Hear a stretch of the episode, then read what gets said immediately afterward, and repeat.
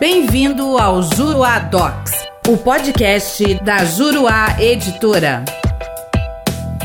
Olá a todos e todas, aqui é o professor Marcos Seral falando. Nós temos aqui mais um podcast a respeito de direito previdenciário e hoje nós vamos falar dos temas 266 e 236 da TNU, Turma Nacional de Uniformização dos Juizados Especiais Federais. Ambos foram aí julgados, decididos, firmados nessas teses em 25 de fevereiro de 2021, bem recentes, portanto, são bastante tranquilos, mas a gente tem que buscar, enfim, conversar um pouquinho sobre eles, explicar para vocês aí de modo bem tranquilo do que, que a gente está falando. Né? Então vou começar aqui pelo tema 266 da TNU, que tem aqui a seguinte tese fixada. Vamos lá. A dispensa de avaliação a que se refere o artigo 43, parágrafo 5 da Lei 8.213, com a redação dada pela Lei 13.847 de 2019, não alcançará os benefícios cessados antes da sua edição. Então vamos lá, pessoal. Os benefícios por incapacidade, a aposentadoria por invalidez, auxílio doença, agora, né, por incapacidade para o trabalho, eles são benefícios, né, naturalmente precários no sentido de é, não são definitivos, né? Essa é a perspectiva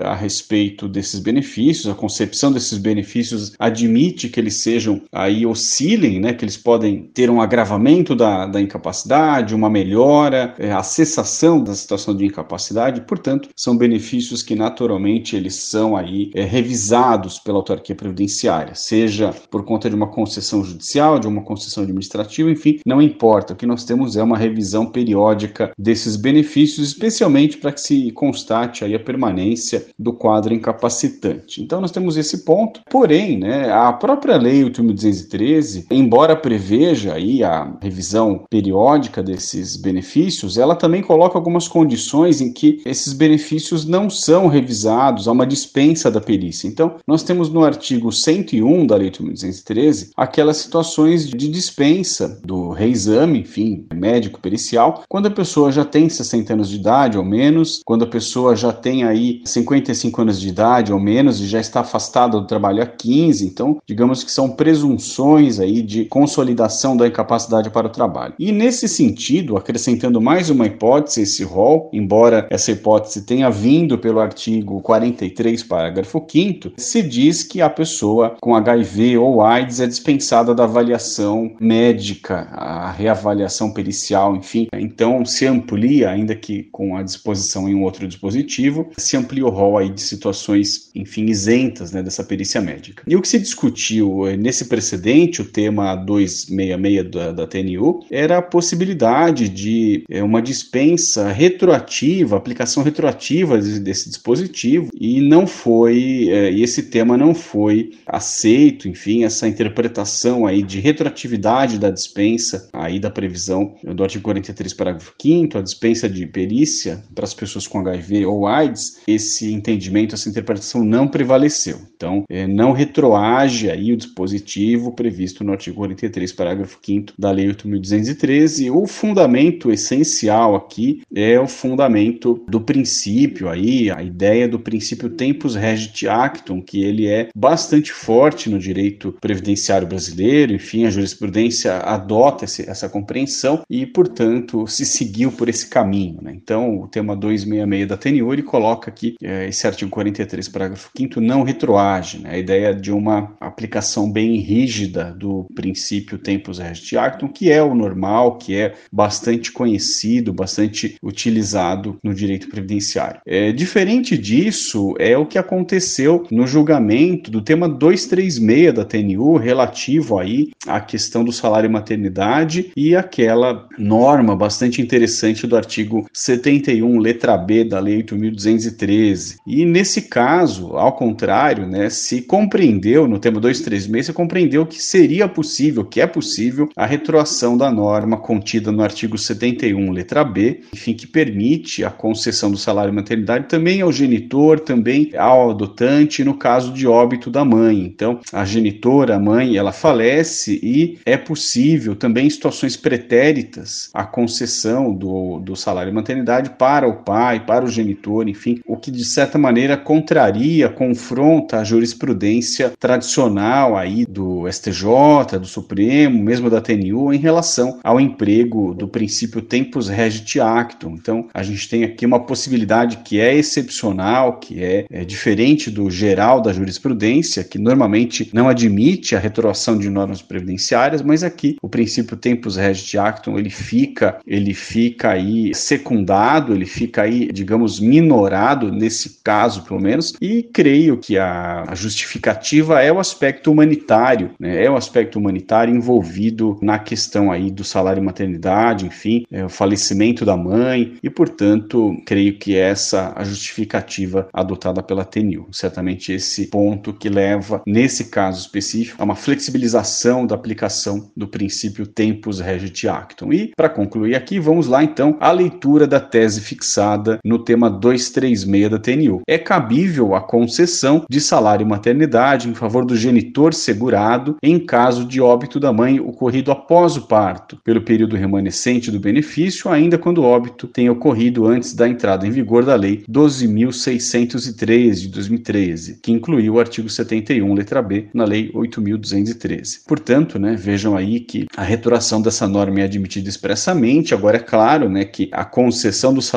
maternidade não é aleatória, ela exige a qualidade segurado, exige efetivamente o afastamento do trabalho, essa é a disposição do artigo 71, letra C da Lei 8.213, portanto, temos aí outras condições, outros requisitos que devem ser atendidos, contemplados também. Então é isso, pessoal. São dois temas muito interessantes, julgados, né, fixados pela TNU 236266, e em ambos a gente consegue aí, enfim, uma compreensão do princípio tempus regit actum, né, o tema 266 fixando, firmando a compreensão mais conhecida do princípio tempus regit actum e, e o tema 236 flexibilizando, enfim, no caso do salário e maternidade, e certamente há um aspecto humanitário envolvido, que a meu ver até é, se encontra também no tema 266 a questão de portadores de HIV ou de pessoas já adoecidas pela AIDS, também é um aspecto humanitário importante e deveria ser é, pensado né, lá no tema 266 também, e talvez ali o princípio tempus regit actum também devesse ter sido flexibilizado, mas não é o resultado definitivo daquele julgamento. Então é isso, pessoal, vamos ficando por aqui. Um grande abraço, aqui é o professor Marcos Seral falando e continuem acompanhando os nossos podcasts aqui da editora Juruá e do Juruá Juruadox. Um grande abraço e até a próxima.